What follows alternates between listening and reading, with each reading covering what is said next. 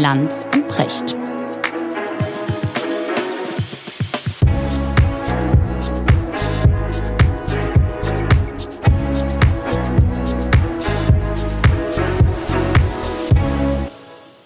Schönen guten Morgen, Richard. Guten Morgen, Markus. Wo erreiche ich dich gerade?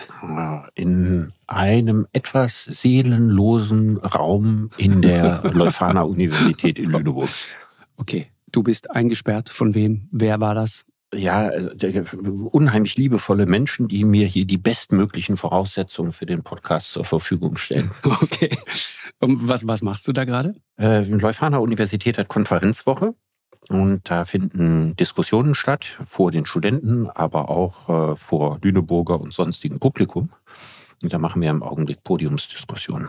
Zum Thema? Alles Mögliche. Wir haben über Ukraine-Krieg gesprochen. Wir haben, äh, ich habe mit Carsten Broster gesprochen, dem äh, Kultur- und Mediensenator von Hamburg, über die Zukunft der Demokratie. Ah, okay. Und ich habe ihn am Anfang gefragt, so zur Lage des Landes, was für eine Note er dem Zustand der Demokratie in Deutschland geben würde. Jetzt bin ich gespannt. Mhm, er hat zwei Minus gesagt. Und du würdest sagen? Das könnte ich, zwei Minus finde ich unterm Strich richtig.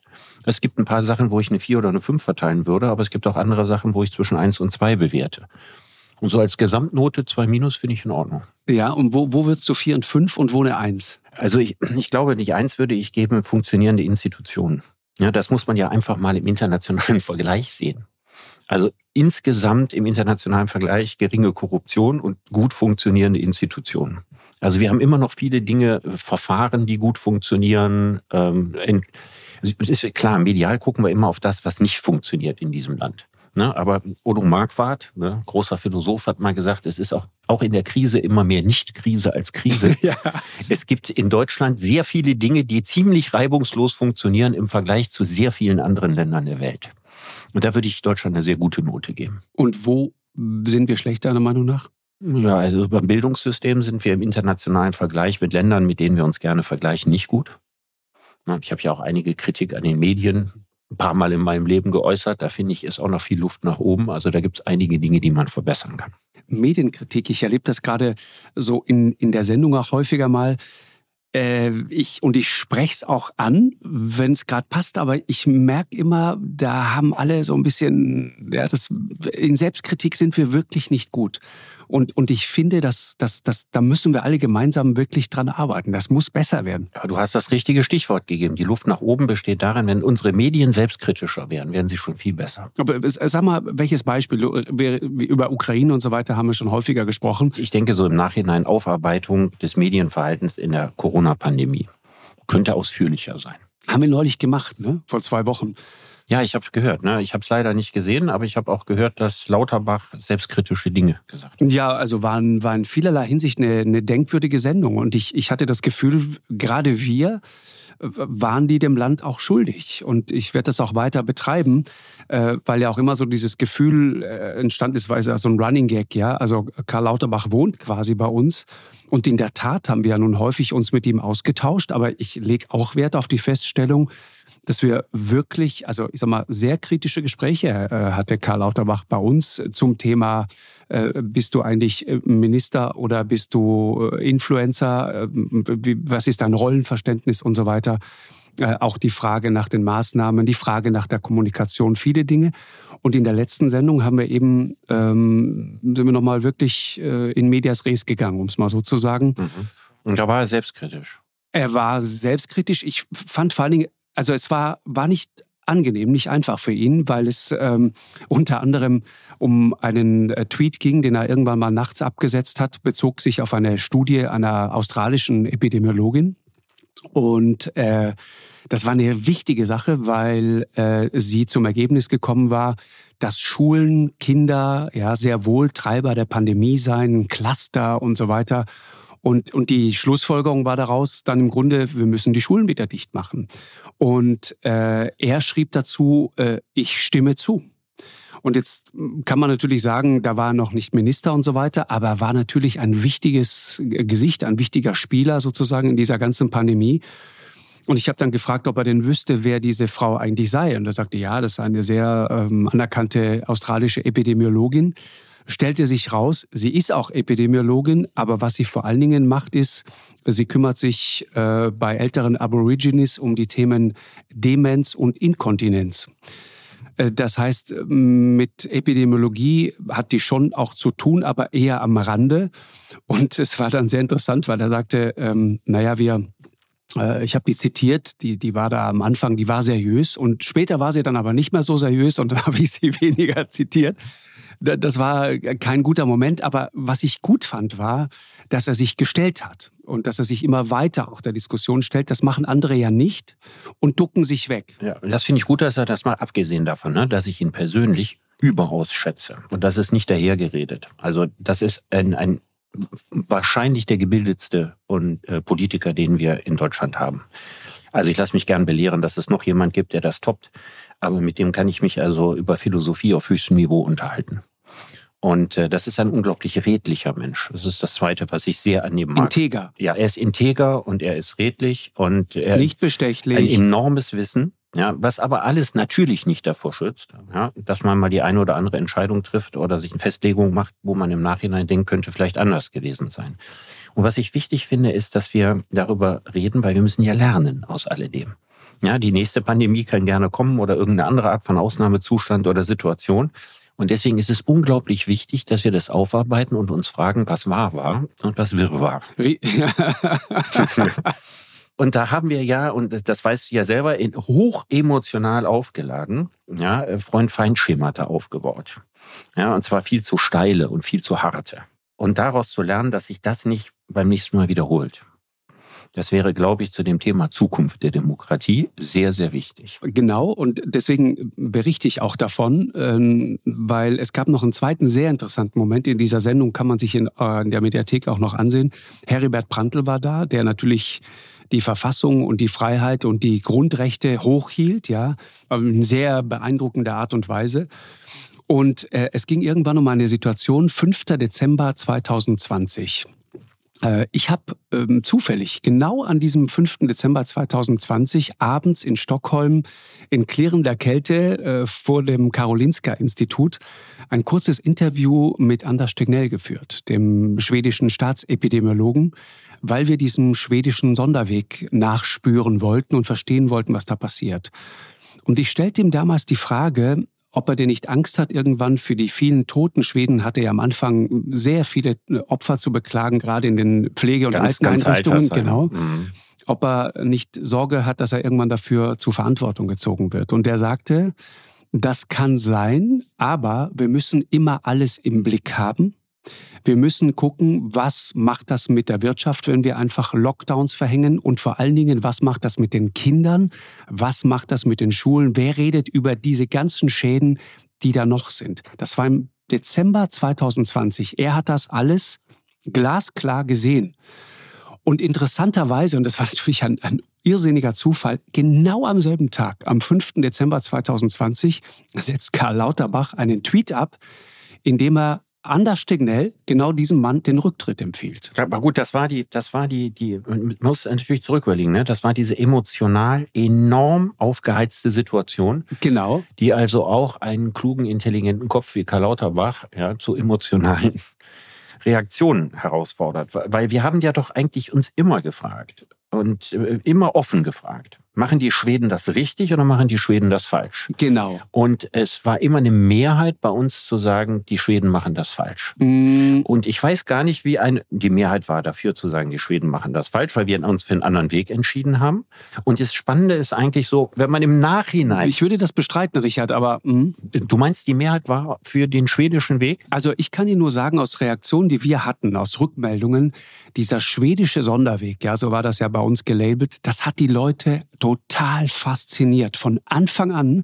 Und das war auch der Grund, warum wir diese, diese ähm, Re ähm, Reportage gemacht haben. Bis heute wirklich sehenswert, finde ich. Habe ich damals mit, mit Silke Gondolf gemacht, die da einen ganz großartigen Job gemacht hat, weil man genau verstanden hat, was da in Schweden eigentlich passiert. Und es war sehr interessant, ich, diese Auseinandersetzung mit Karl Lauterbach, die Diskussion, äh, ich, ich sagte zu ihm, ist das nicht wahnsinnig übergriffig? Ja? Also einem Top-Beamten eines anderen Landes von Deutschland aus mal kurz den Rücktritt zu empfehlen. Ja? Das würden wir uns umgekehrt niemals bieten lassen. Das, das, ja, war, das war das eine. Nur ja. letzter Gedanke, Richard, noch diese, diese gewisse Überheblichkeit, die da drin ist, so nach dem Motto, wir wissen es ja ohnehin besser. Und das zweite ist, Damals wusste man noch nicht genau, was der richtige Weg ist. Und ich habe wirklich aus der Geschichte für mich auch gelernt, die Rechnung kannst du erst ganz zum Schluss auch aufmachen. Heute ist interessant, wenn du dir anschaust, die Zahl der Toten in Schweden auf eine Million Einwohner, ungefähr 2250. Und wir sind bei knapp 2000. Das heißt, wir sind gar nicht furchtbar viel besser als die Schweden. Aber wir haben einen sehr, sehr hohen Preis gezahlt. Die Schweden haben nicht diese stark polarisierte Gesellschaft. Und der, der härteste äh, Anti-Corona-Protest, weiß ich noch, es waren in Stockholm, waren, glaube ich, 15 Restaurantbesitzer, die in, in der Stockholmer Polarnacht ja, äh, protestiert haben, weil sie ihre Restaurants statt um 22 Uhr um 20 Uhr zumachen mussten. Das war die härteste Anti-Corona-Demo, die es jemals in Schweden gegeben hat. Und unterm Strich muss man sagen, aus heutiger Sicht, und das ist nicht besser wissen, sondern einfach nur lernen, die, die Schweden haben von Anfang an das Ganze im Blick gehabt. Ich glaube, das haben wir viel zu verengt gesehen, meine Meinung. Und das Zweite ist medial. Medial hätten wir, Stichwort äh, Inkontinenz bei älteren Aborigines, auch als Medien, wir müssen noch viel kritischer hinterfragen, auf wen hören wir, wer sind diese Leute, die da zitiert werden. Nichts schützt uns davor, genau zu recherchieren. Ja, das müssen wir viel gründlicher machen. Dein Wort in Gottes Ohr. Ja, ja. ja weil also Kierkegaards äh, berühmter Satz, das Leben kann nur vorwärts gelebt und nur rückwärts verstanden werden. Gilt ja für alle großen Krisensituationen ganz, ganz besonders. Was für ein schöner Satz, oder? Ja. Und es ist natürlich so, dass in, in einer Situation wie damals als Politiker, du musst jetzt handeln. Du musst jetzt eine Entscheidung fällen und du fällst die Entscheidung dann im Zweifelsfall in Deutschland im Punkto Sicherheit, weil du Angst hast, die falsche Entscheidung zu fällen. Und dann bist du im Zweifelsfall auf der besseren Seite. Das ist eine relativ gute Erklärung dafür, warum sich viel in Deutschland so entwickelt hat, wie sich das entwickelt hat. Aber im Nachhinein betrachten wir dann viele andere Dinge anders. Zum Beispiel wissen wir, dass jetzt der, das Geimpfte trotzdem ansteckend waren. Am Anfang hat man erzählt, sind sie nicht. Ich habe hier im Podcast zu dir gesagt, warum lasse ich mich impfen? Ich selber habe keine Angst vor Corona, aber ich lasse mich impfen, um andere nicht anzustecken. Da muss ich irgendwann lernen, ja, dass äh, das Impfen überhaupt nicht davor schützt, andere anzustecken stellt dann wieder in Frage, warum ist denn das in ganz großem Stil überall behauptet worden? Also ist so, das ist wichtig. Nicht, weil ne? da unredliche Motive am Werk sind, sondern weil man sagt, man weiß Dinge nicht, man ist in Situationen, die man nicht genau durchschaut. Und was lernt man daraus? Dass man nicht mit holzhackerischer Sicherheit über solche Dinge entscheidet und Leute, die andere Meinung haben, diskreditiert. Und ein Satz dazu, wir haben wieder eine riesige Krise wie bei der Ukraine. Und da empfehle ich genau dasselbe. Ne, die Entscheidungen können nur vorwärts gelebt werden, ja, aber dieser, dieser Krieg, ja, und diese Verbrechen können nur rückwärts komplett eingeordnet und verstanden werden. Und hier gilt wieder dasselbe, ja. Nichts gegen starke Meinungen. Aber andere Meinungen grundsätzlich als unredlich oder von üblen Motiven getrieben und so weiter darzustellen, das steht unserer Demokratie nicht gut zu Gesicht. Denn genau wie bei Corona müssen wir am Ende zugeben, dass wir dann immer weniger gewusst haben als wir eigentlich hätten wissen müssen, um so rigorose Entscheidungen zu treffen. Genau, und das, das wiederum mochte ich so sehr und schätze ich so an jemandem wie Karl Lauterbach. Da fällt dem kein Zacken aus der Krone, wenn er dann in der Sendung einfach sagt, da gab es Entscheidungen, die waren einfach totaler Schwachsinn. So hat er sich ausgedrückt. Zum Beispiel draußen Maske tragen, joggen mit Maske, nicht auf Parkbänken sitzen und so weiter. All diese Dinge, aber auch noch einige andere Sachen mehr. Um sich dem zu stellen, ist natürlich wirklich ehrenwert, weil die einfache Nummer ist, sich einfach wegzuducken und dann hast du auch kein Problem. Ich meine, es ist ja sehr interessant zu sehen, wie Angela Merkel der, der Debatte über die Russlandpolitik einfach aus dem Weg geht. Du stellst dich einfach nicht und dann hast du auch kein Problem. Dann kommst du nicht in den medialen Fokus äh, und dann bist du einfach raus. Und das finde ich aber nicht gut für eine Demokratie, weil ich das Gefühl habe, dass man, wenn man anfängt, Dinge ehrlich aufzuarbeiten und zu betrachten, das, das ist immer so ein Moment der Erlösung, den es dann gibt. Die Leute sind schlicht und ergreifend dafür äh, dann auch schon dankbar, weil sie sagen, okay, sie haben es zumindest verstanden, was da möglicherweise nicht gut gelaufen ist. Mhm. Äh, Richard, ich habe äh, heute, weil wir gerade so äh, eingestiegen sind und weil das wirklich spannend ist, mir fällt gerade ein Interview ein, das ich dieser Tage gelesen habe von Antonia Grunenberg. Kennst du die? Das ist eine, ich kannte sie auch nicht, ist eine, eine Politikwissenschaftlerin, die ähm, äh, über äh, Demokratie und die Frage Krise des Liberalismus, äh, in welcher Situation sind wir eigentlich, gesprochen hat. Und sie sagt etwas sehr Bemerkenswertes. Da geht es um die letzte Generation. Auch da wieder, ne? die, die große Klimakrise, Entscheidungen nach vorne, aber rückwärts verstehen.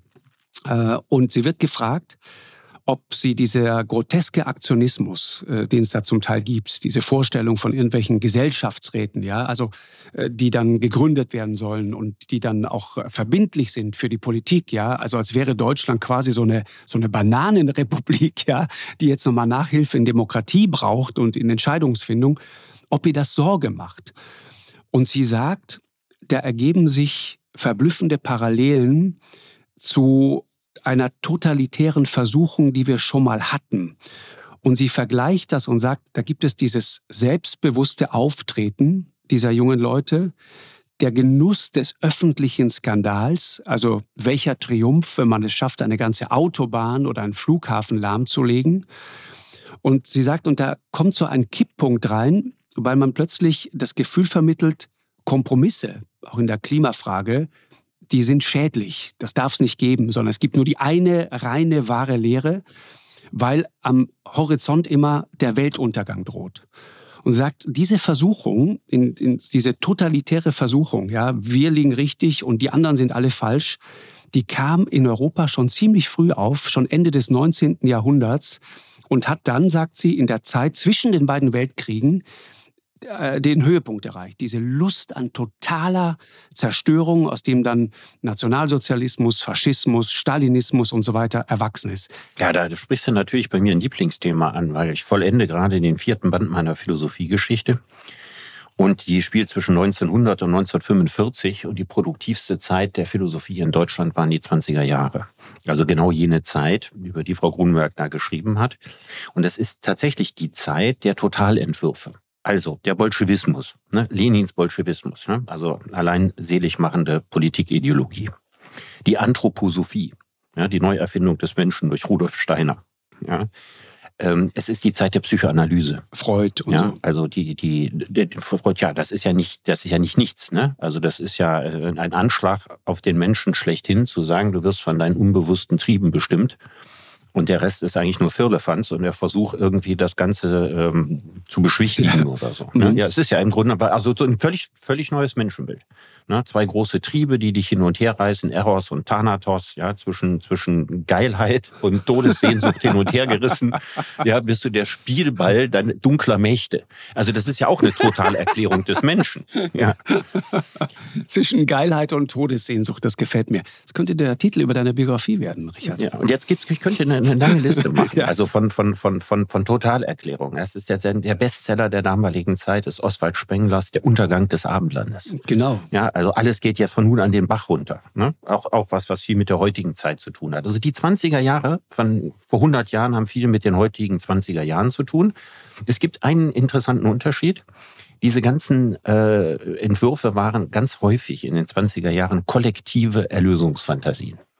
Na, wie der Bolschewismus zum Beispiel. Oder mit der Anthroposophie wird jetzt die ganze Welt besser. Ich könnte, wie gesagt, Massen aufzählen an Welterlösungsfantasien, die in der damaligen Zeit entstanden sind. Heute gibt es eigentlich keine Welterlösungsfantasien, sondern es geht eher um Selbsterlösungsfantasien. Es heißt? Naja, also die, die Menschen, die heute die Welt besser machen wollen, gehen dabei auch immer mit sich selbst hart ins Gericht ist das, was ich jetzt sage, nicht irgendwie postkolonialistisch oder rassistisch. Ja, oder rassistisch und so weiter. Also wir haben ganz viele Hürden eingebaut der Selbstzensur beim Denken, was dazu führt, dass am Ende auch nicht viele produktive Utopien da mal rauskommen. Also wir sind zergrübelter. Ja, schön. Man kann sagen, ja. das hat, das hat ja auch vielleicht einen Vorteil, ja. Also diese ganzen Welterlösungsapostel der 1920er Jahre haben sich um vieles nur überhaupt keinen Kopf gemacht. Das ist richtig. Und die heutigen machen sich um alles einen Kopf und am Ende kommt nicht mehr viel dabei raus. Und das ist vielleicht irgendwie der Unterschied. Aber dass man das Gefühl hat, die Weltgeschichte läuft schief. alles müsste anders mhm, sein. Genau, so geht's das nicht weiter. Das ist eine ganz große Parallele, weil so, so haben wir die Welt in den 80er, 90er und Nullerjahren nicht gesehen. Ne, sondern dies, es geht nicht weiter. Man muss sagen, in den 20er Jahren, vor 100 Jahren, ja, war der Erste Weltkrieg passiert. Die Urkatastrophe des Jahrhunderts. Die absolute Urkatastrophe aus Leichtsinn ja, in einen irrsinnigen Krieg reingeschlittert, der der größte Krieg war, den die Welt bis dahin gesehen hat. Und den so keiner so genauso hatte haben wollen. Nee, nee, genau. Nee, sondern hat jeder, der in diesen Krieg gegangen ist, hat gedacht, das geht jetzt relativ schnell zu Ende, die Guten gewinnen und fertig. Und sich überhaupt nicht vorstellen kann, was für eine monströse Katastrophe angerichtet wurde. Und auf den Trümmern dieser alten Weltordnung blühen jetzt die Erlösungsfantasien. Ne? Das ist der, der Grund, warum das die Zeit ist. Und ich denke, dass Frau Grunberg meinte, dass sozusagen das Rationale und das Liberale und so weiter in solchen Zeiten immer einen schweren Stand hat. Ja, sie, sie sagt, also ist ganz interessant, der, der Unterschied zu 69, ne? also unter den Talaren der Muff von 1000 Jahren und so weiter, ja, die, die, die, die, die, die 68er und so weiter, sagt das, da ging es ja darum, sozusagen diesen, diesen ja, Post-Nazi-Nebel zu zerstäuben, ja, den einfach aufzulösen. Aber heute, sagt sie, haben wir das Gefühl, jetzt wissen wir, wie Demokratie funktioniert und sind dann ganz erstaunt, wenn wir dann mitkriegen, dass man das doch irgendwie pflegen muss und dass es eben kein Selbstläufer ist, sondern dass man sich darum kümmern muss und dass das Vertrauen braucht und so weiter. Und das Ergebnis ist, dass mindestens ein Drittel der Deutschen die repräsentative Demokratie verachtet. Das heißt, wir wissen irgendwie gar nicht wirklich. Wie viel? Ein Drittel. Ein Drittel der Deutschen verachtet die repräsentative Demokratie und hätte, jetzt müssen wir spekulieren, lieber was? Ich habe das Gefühl, die, die, die haben das Gefühl, wir, wir brauchen mal jemanden, der jetzt mal, das höre ich auch häufig, der jetzt mal äh, durchgreift, der mal Ordnung reinbringt, der, der mal sagt, wo es lang geht. Genau, also eine, eine Seite die, die, die, die einen Führer wollen. Mhm, ja. Und die andere Hälfte sind die Paleoliberalen. Die werden auch immer mehr. Paleoliberalen? Ja, Paleoliberal, ja. ja. Ich habe ich hab meinen Aufsatz über Paleoliberalismus ja. geschrieben. Ja, das, äh, der, im Spiegel, der hieß My Pony, My Rifle and Me. Das ist dieser Song von äh, Dean Martin in Rio Bravo. Ja. Paleoliberal ist zu sagen, ich brauche keinen Staat. Ja, das ist also quasi so ein US-Import.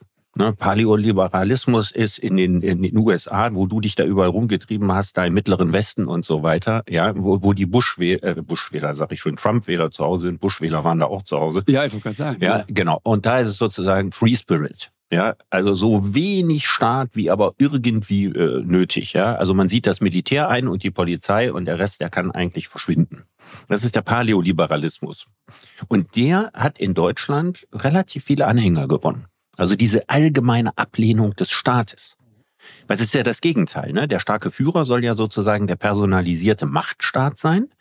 Und dann gibt es die Leute, die sagen, also komm, bleib mir mit dem ganzen Staat weg. Aber dieses, dieses Gefühl, dass sozusagen diese, dass wir diese Demokratie nicht mehr so richtig wertschätzen, dass, dass auch dieser der Liberalismus in gewisser Weise in Gefahr ist. Siehst du das auch so? Ich, guck dir mal die letzten Wahlergebnisse zum Beispiel der FDP an. Ich meine, fünfmal bei Landtagswahlen richtig auf die Mütze gekriegt.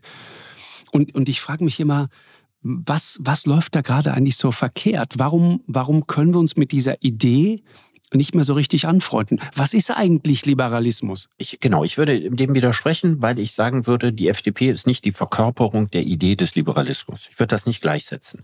Weil ich würde sagen, dass alle Parteien der Mitte in Deutschland, das sind inzwischen ziemlich viele, ja, sich zu den Grundwerten des Liberalismus bekennen.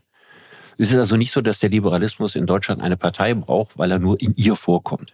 Deswegen würde ich diese Gleichsetzung nicht machen. Und ich glaube, die FDP leidet im Augenblick darunter, dass wenn man sich die Frage stellt, was war eigentlich die Idee der FDP für die nächsten vier Jahre? Also mit welchem Agenda ist sie in die Koalition eingetreten? Und das würdest du jetzt in der Fußgängerzone fragen. Dann kämen Verneinungsformeln. Dann käme äh, kein Tempolimit. Ja. Sowas zum Beispiel. Also es ist klar, was die FDP nicht will. Aber ich glaube, in, der Öffentlichkeit ist so eine Agenda, die wollen jetzt unbedingt noch das erreichen und das erreichen und das erreichen in der Regierung da, das ist nicht sichtbar. Ich will nicht sagen, es ist nicht vorhanden, aber es ist nicht sichtbar. Und dann denkt man sich, die FDP ist eigentlich nur damit beschäftigt, das zu verhindern, was die Grünen wollen. Das ist im Augenblick so den Eindruck, den man bekommt. Und darunter leidet die Partei. Mhm. Und hat das auch damit zu tun, dass wir uns selber sozusagen keine, also die Vorstellung, was ist eigentlich Liberalismus? Was bedeutet eigentlich wirklich Freiheit? W wann ist dieser Gedanke, du hast dich ja viel damit beschäftigt, wann ist dieser Gedanke eigentlich das erste Mal sozusagen in diese Gesellschaften eingesickert? Wer hat das entwickelt? Weil wir waren ja lange Zeit keine freien Gesellschaften, ne? Genau. Also muss ich überlegen, ne? 17. Jahrhundert, äh, alles aristokratische Gesellschaften. Ne? Also es gibt mehr oder weniger überall einen König und darunter gibt es eine Adelsschicht und der gehört das Land. Und dann entwickelt sich ganz langsam das Manufakturwesen. Und der Adel war ja dadurch äh, geadelt, dass er nicht arbeitete. Aber innerhalb der arbeitenden Schicht entstand eine neue Schicht, das später dann sogenannte Bürgertum. Und das Bürgertum hatte das Interesse, selber über seine Geschicke verfügen zu können. Und brauchte jetzt eine Weltanschauung, Ideologie, Philosophie, egal wie man das nennen muss, das auf anderen Grundsätzen basierte als der Adel. Ne, der Adel basierte darauf, die Welt ist von Gott so eingerichtet, dass der Adel die anderen regiert und beherrscht. Ne, und äh, weil ohne Herrscher geht's nicht. Und das Bürgertum setzt dagegen, also von dieser, von dieser Top-Down-Vorstellung, ne, Gott hat das so eingerichtet, von unten auf, und entwirft so Szenarien. Stellen wir mal vor, es gäbe keinen Staat und es gäbe nichts und es gäbe so einen Urzustand, auf was man sich dann so einigen würde. Und da entstehen Theorien von Gesellschaftsverträgen. Also was wäre, jetzt kommt ein neuer Begriff auf, Fairness. Spielte überhaupt keine Rolle in Adelsgesellschaften. Existierte gar nicht. Und jetzt kommt dieser Gedanke, wie sähe denn eine faire Gesellschaft aus? Da müsste doch eigentlich jeder das gleiche Recht haben. Und was für Rechte wären das denn? Ja, zumindest müsste er ein Recht haben, also auf Leib und Leben. Und dann muss er ein Recht darauf haben, seinen Besitz behalten zu dürfen. Ganz wichtiges Thema, immer im Liberalismus. Weil der, der eben gefährdet war, ne, in den Adelsgesellschaften. Was, was wird, wenn ich jetzt ein erfolgreicher Kaufmann oder Händler bin? Ich fahre zu den Messen, ich verkaufe meine Tücher, eine erfolgreiche Manufaktur, ich habe aber keine Rechte. Da habe ich ja ständig die Angst, dass ein autokratischer Staat ja, mich nicht hochkommen lässt oder entmachtet. Und jetzt entsteht für die politische Repräsentation des Bürgertums der Liberalismus. Äh, natürlich ist das entwickelt worden von Philosophen, aber nicht einfach nur, weil die so in ihrer Stube saßen und darüber nachdachten, sondern weil die ganz eng befangen waren und äh, im Austausch mit diesem Problem. Die haben zum Teil waren die Angestellte oder haben gearbeitet für Emporkömmlinge des Bürgertums. Und äh, der bedeutendste von denen war John Locke. Der ist in armen Verhältnissen geboren. Arzt, ne? Engländer? Ja, war Arzt und soll dem englischen König das Leben gerettet haben. Ob das so stimmt oder nicht, weiß ich nicht. Er hat auf jeden Fall da nicht als Arzt praktiziert, sondern er hatte eine Stelle im Kolonialministerium. Das war Ende des 17. Jahrhunderts ein interessanter Posten. Ja, weil man nämlich gerade dabei war, die USA zu kolonialisieren und weil man im Sklavenhandel ganz groß aktiv war. Das waren zwei sehr lukrative Einkommensquellen. Allerdings. Und dieser gleiche John Locke, der also sagt, ähm, gleiche Rechte für alle, Freiheitsrechte, der so Idealbedingungen entwirft, unter denen man sagen kann, das ist ein guter Gesellschaftsvertrag. Der rechtfertigt allerdings die Kolonien in den USA. Er selber hat als Lohn für seine Arbeit Kolonialbesitz in Carolina bekommen. Und das Interessante ist, am Anfang hat er noch die Möglichkeit, das theologisch zu erklären. Also die, die guten Liberalen waren damals noch keine Atheisten brauchten den lieben Gott noch, ja.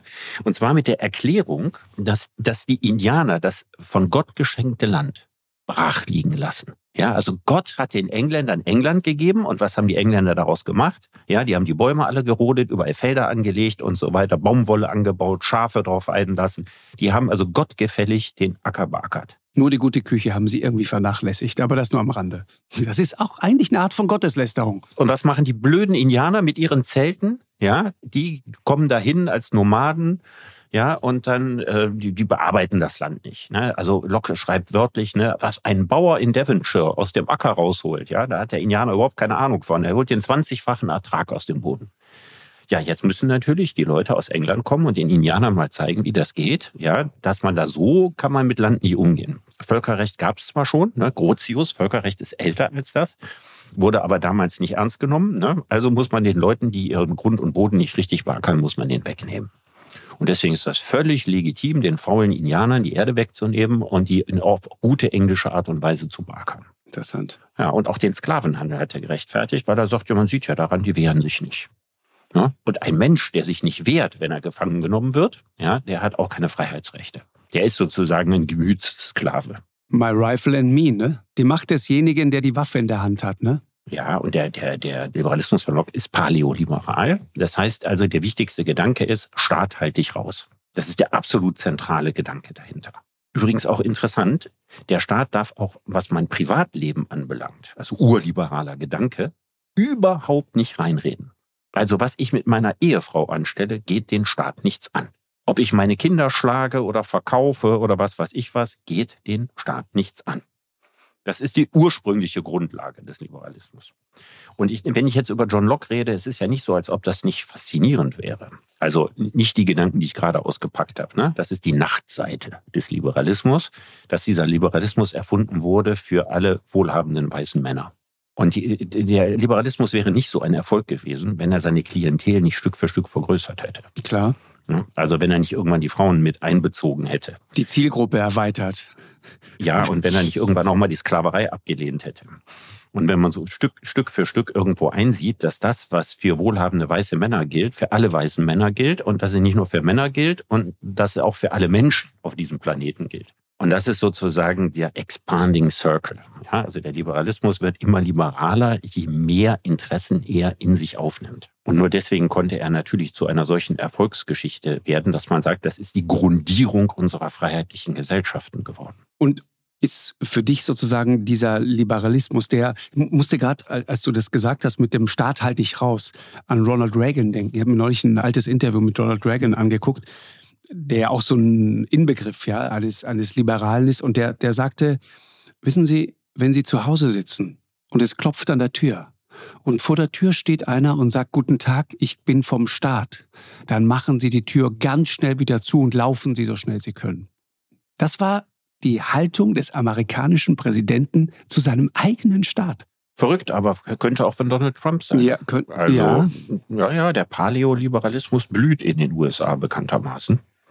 Und die Staatsverdrossenheit ist daher, wenn es also bei uns ein Drittel sein sollen, was ein wahnsinnig hoher Wert ist, ist natürlich in den USA noch sehr, sehr viel höher. Da will ich gar nicht wissen, wie hoch die ist. Ja, also in, in, den USA, ich meine, du weißt, da, da gibt es ja auch Leute, äh, Silicon Valley zum Beispiel. Mhm. Man, ich frage mich immer auch jemand wie Steve Jobs zum Beispiel von Apple, ne? der hat das ja mal sehr gut auf den Punkt gebracht und sagte, äh, unser Auftrag ist es, die Welt als einen besseren Ort zu verlassen, als wir ihn vorgefunden haben. Das klingt erstmal so selbstlos und altruistisch. Ich bin mir aber nicht so sicher, ob es in der Auswirkung, in der Konsequenz nur so sein wird. Also in dem Maße, wie die Firmen im Silicon Valley sich wohlklingende Motti ausgedacht haben, ja? ja? wie Don't be evil ja. Genau, sei nicht böse. Sei nicht böse, weckt das natürlich den Sinn für das Nachdenken. Ja, dann fragt man sich natürlich, wenn sich jemand schon so einen Spruch ausdenken muss, dann hat er schon ein schlechtes Gewissen, sonst kommt er gar nicht auf die Idee, das damit zu machen. Aber du hast natürlich völlig recht. Im Silicon Valley blüht der Paleoliberalismus auch. Und man darf nicht vergessen, dass Silicon Valley würde es gar nicht geben, wenn nicht ein starker Staat ja, es gegründet hätte. Ne, das war ja ein bewusstes Programm. Also die, die Amerikaner, das, das Land des Paleoliberalismus ist auch das Land der großen staatlichen Förderungsprogramme. Ne, das gilt für die Raumfahrt und mit dem, was das alles technisch möglich gemacht hat. Und das gilt auch für das Silicon Valley. Also eigentlich ist der Grund und Boden, auf dem sie sind und die ganzen Vergünstigungen, die man dort hat und so weiter, eigentlich alles entstanden, weil der Staat das wollte. Und irgendwann glaubt man, dass man den Staat eben nicht mehr braucht. Ne? Also der absolute Inbegriff eines Paleoliberalen ich weiß, was du jetzt sagst, Valley ist, ist Peter Thiel. Auf den wollte ich gerade kommen. Ja. Peter Thiel, ja, also rechts von Peter Thiel ist nur noch die Wand. Genghis Khan, ja. Genghis Khan. Lass uns ja. sagen Genghis, Khan. Khan. Ja. ja.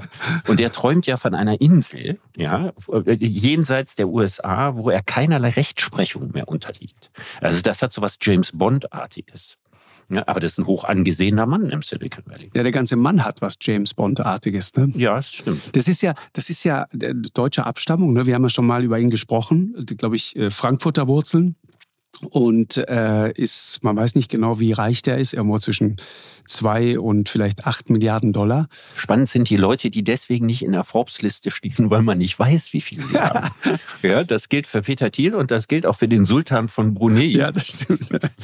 Und ich glaube auch die, die meisten arabischen Prinzen sind da nicht drin. Ja, das, wobei ich, Peter Thiel nehme ich eines ab, dass es ihm nicht ums Geld geht. Für den ist Geld Mittel zum Zweck. Der hat ja PayPal mitgegründet. Genau, ist bei Facebook ganz früh eingestiegen. Genau. Und Mark Zuckerberg, der, der Chef von Facebook, wenn der sagt, wer die Menschen sind, die ihn geprägt haben, dann fällt als erstes der Name Peter Thiel. Und was interessant ist, ist ja, also was sozusagen aus dieser großen Freiheit, die man erstmal hat, wo man sagt, das erwarten wir, Staat, halt dich raus, wir machen das schon und don't be evil, wir machen das auch gut. Wie das dann plötzlich so ein Eigenleben entwickelt, das finde ich ja schon interessant. Am Beispiel von Peter Thiel, finde ich, kann man das auch aufhängen. Ne? Thiel hat PayPal mitgegründet und dann war ja irgendwann klar, okay, da finden auch illegale Geldtransfers statt. Das war 98 und als das Unternehmen dann, also PayPal hat dann eine Software entwickelt, um diese kriminellen Kunden zu identifizieren.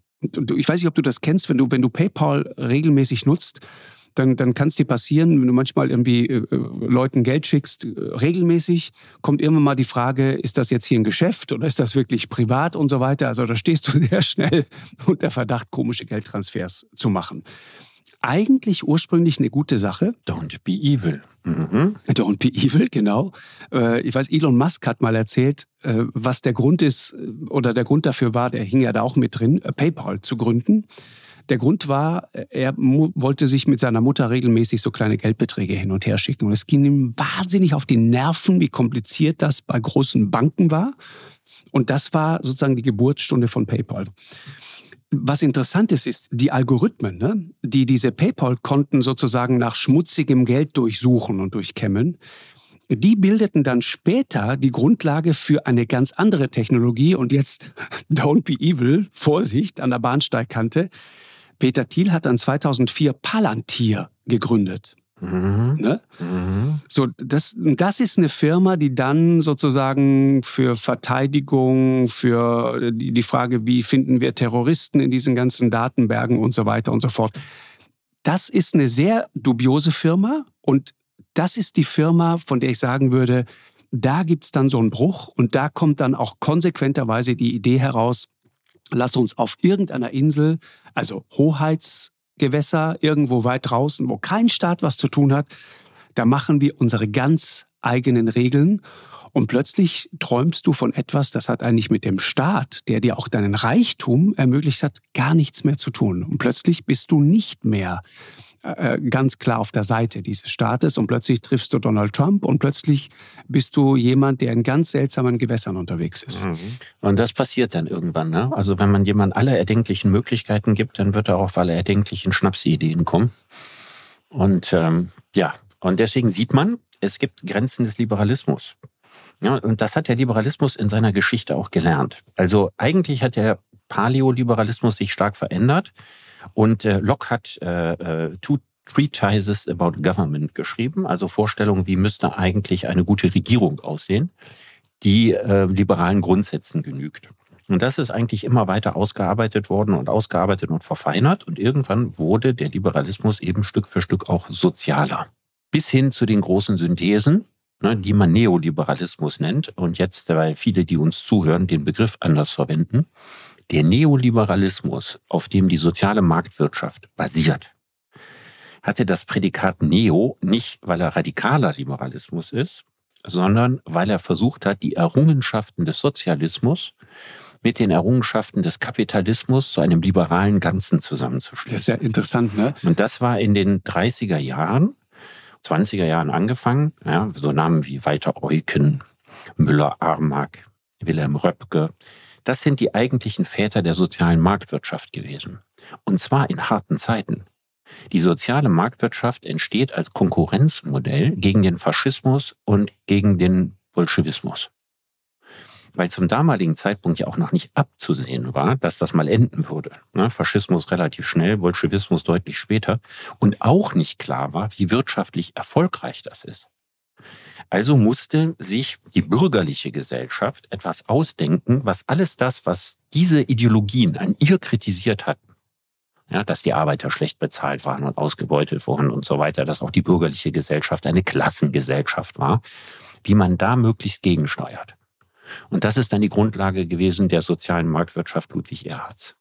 Das ist interessant, ne, was zeigt ja im Grunde, dass äh, sozusagen nichts einfach gegeben ist.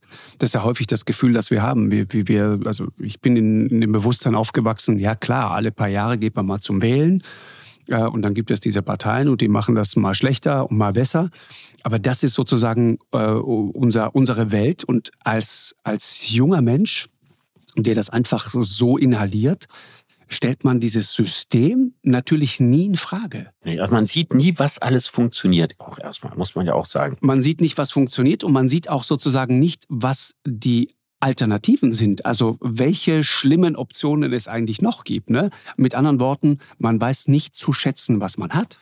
Das ist so. Aber das kennt ja jeder aus der Erziehung seiner Kinder. ne?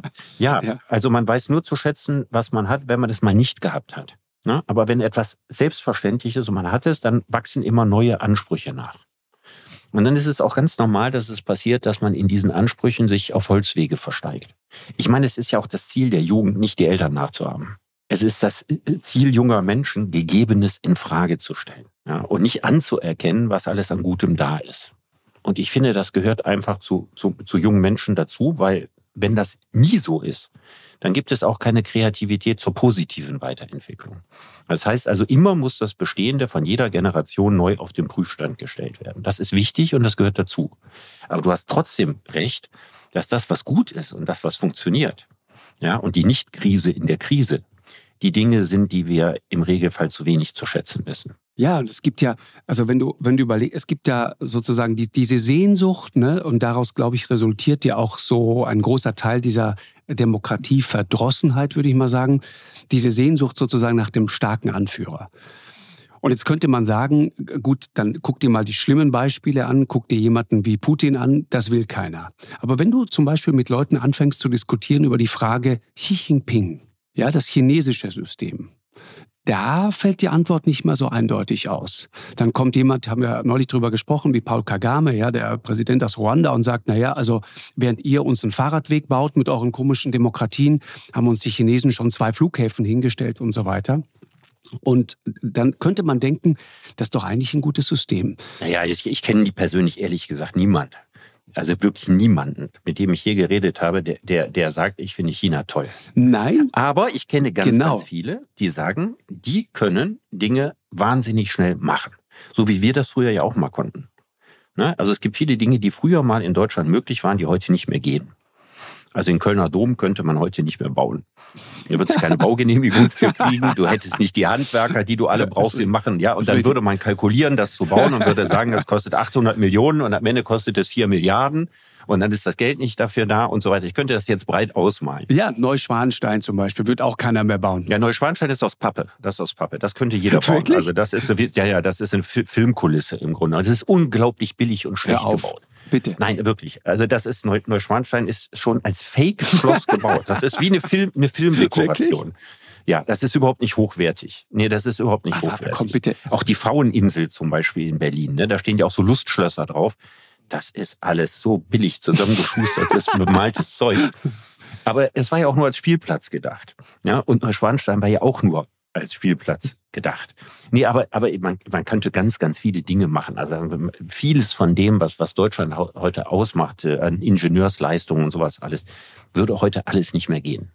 So, dann gibt es eine Menge von Gründen, äh, warum das nicht mehr geht. Und das ist natürlich so, ich habe das auch häufig von Stimmen aus der Wirtschaft gehört, die immer gesagt haben, wie sollen wir denn einen Konkurrenzkampf mit China bestehen, wenn das bei uns alles ein juristischer Schritt nach dem anderen und dann wird im Namen der Hamster geklagt oder der Rohrdommel. Die Lurche oder nicht zu vergessen. Ja. Des Moors und so weiter. Ja, so, ich, ich würde das ja nicht ins Lächerliche ziehen, weil ich ja diesen Gedanken an sich nicht uninteressant finde, ja, dass die Natur irgendwo auch ins Recht gesetzt werden muss, weil sie sonst immer verliert und nicht mehr so viel übrig ist. Aber auf der anderen Seite wäre der Kompromiss zu sagen, ja, wir müssen die Natur ins Recht setzen, vielleicht sogar stärker als bisher, aber wir müssen die juristischen Verfahrenswege verkürzen. Ja, das ist der Punkt. Das heißt also, das Klagen über so viele Instanzen, über so viele Jahre, sondern es ist einfach so, man muss am Anfang quasi eine Art politische Entscheidung treffen, ja, und nicht versuchen, über juristische Wege das Ganze in die unendliche Länge zu ziehen. Und da sind wir ja Weltmeister drin. Und das war mal gut, dass wir das machen. Ich betone ja oft, Demokratien sind mit Absicht langsam. Richtig. Mit Absicht. Genau. Das ist gut, dass sie langsam sind. Das darf, kann man nicht genug betonen. Bei den alten Griechen, als die Demokratie erfunden wurde, da wurdest du an einem Tag angeklagt, an einem Tag verurteilt und am selben Abend hingerichtet. ja? Das ist effizient. Mhm. Aber bei uns hat man, hat man versucht, das System langsamer zu machen, um es weniger störanfällig zu machen. Checks and Balances gegen Missbrauch, äh, komplizierte juristische Verfahrenswege, um eben keine schnellen Fehlentscheidungen zu treffen und so weiter und so weiter. Das ist alles wertvoll führt aber dazu, dass in Dingen, wo also jetzt das Tempo so hoch ist, ne, wie bei der Nachhaltigkeitsrevolution und so weiter, dass wir tatsächlich zu langsam sind. Oder dass wir eben, wenn wir Bauprojekte oder sowas machen, uns dafür entschieden haben, dass eben dann 10 oder 15 Jahre dauert, bis man sowas machen kann und so. Und das ist natürlich nicht gut.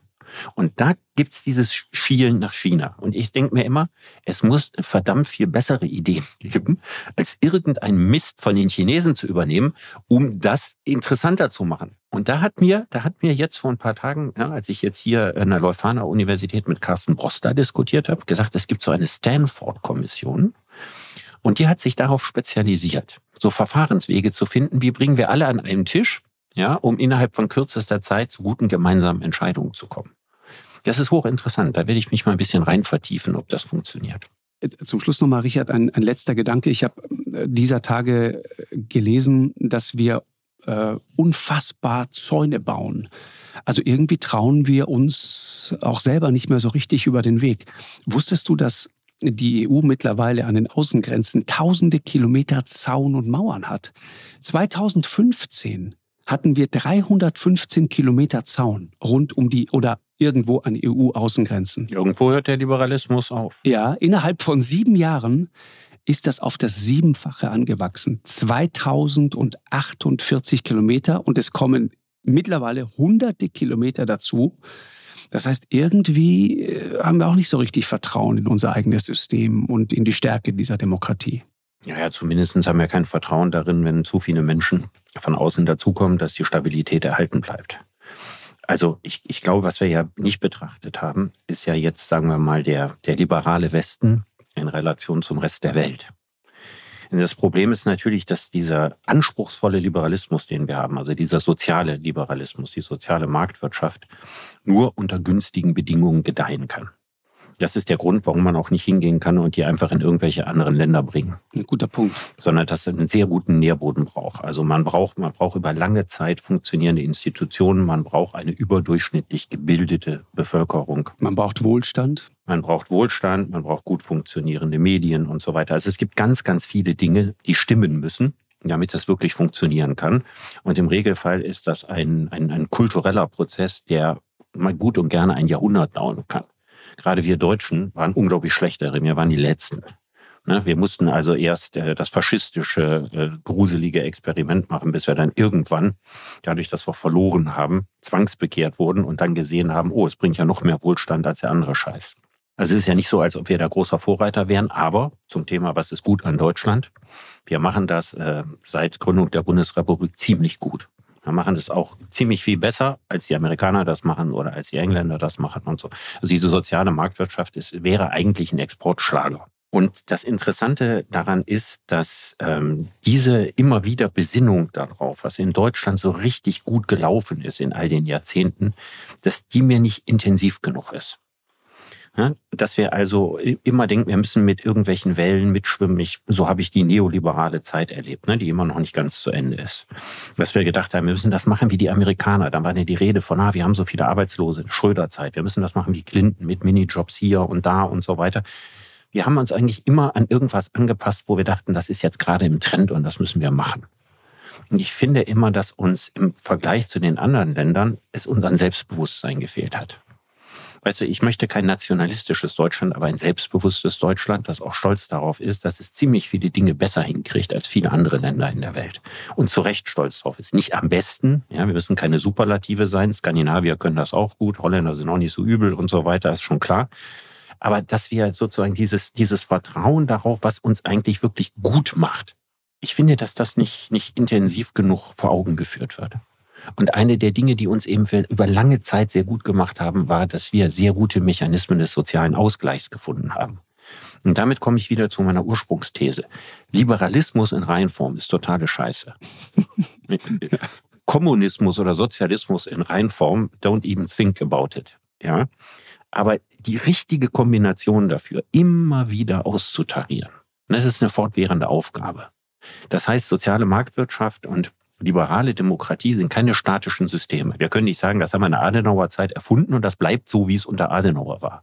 Mein Gott, was haben wir nicht alles verändert? Wir haben zum Beispiel auch wirklich ernsthaft mal entdeckt, dass Frauen auch äh, menschliche Wesen sind und dass sie die gleichen Rechte und Grundrechte und Möglichkeiten und Chancen und Fördermöglichkeiten und so weiter haben. Wir haben viel dazugelernt. Wir müssen auch weiter dazulernen, gerade in Umweltfragen.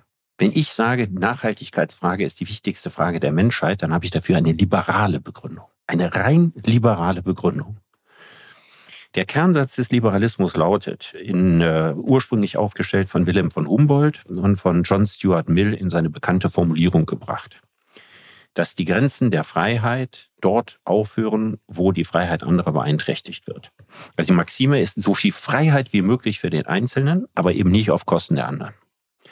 Und wenn wir gerade die Ressourcen der Welt verfrühstücken und den CO2-Stand immer weiter erhöhen, so dass es dazu führt, dass künftige Generationen kein angenehmes Leben mehr auf diesem Planeten haben, dann beeinträchtigen wir die Freiheit unserer Kinder und Enkelkinder. Und was der Liberalismus aus historischen Gründen verständlich nie auf dem Zettel hatte, ist, dass die Freiheitsrechte künftiger Generationen im gleichen Maße in den Freiheitsbegriff aufgenommen werden müssen wie die der gegenwärtigen Generation. Das ist die große Lernaufgabe der Gegenwart. Und das hat auch das Bundesverfassungsgericht ja genau in diesem Sinne so entschieden. Und deswegen wundert mich natürlich, dass die FDP müsste eigentlich der Vorreiter ja, der großen grünen ökologischen Transformation sein. Genau unter dem Aspekt, die Freiheitsrechte künftiger Generationen zu schützen. Aber da sehen sie für sich keine Nische, weil sie glauben, dass die Wähler, wenn sie ihnen das erzählen, dann die Grünen wären. Genau. Total interessant, wenn man, wenn man mit ihnen darüber redet. Deswegen auch äh, die, diese unglaubliche Mühe, wenn es um die Frage geht, sollten wir jetzt doch mal über ein Tempolimit nachdenken. Zum Beispiel, da kommt dieses Nein immer mit einer dermaßenen Überzeugung. Das ist das Alleinstellungsmerkmal der FDP. Ich glaube, die, die AfD ist vermutlich auch äh, gegen Tempolimit, ja. Aber die spielt ja in dieser Diskussion keine Rolle. Aber äh, ja, die CDU auch. Also muss aufpassen, muss aufpassen, dass, dass, dass das Tempolimit nicht zum Markenkern der FDP wird. Ja, weil dann hat man verloren. Das ist richtig.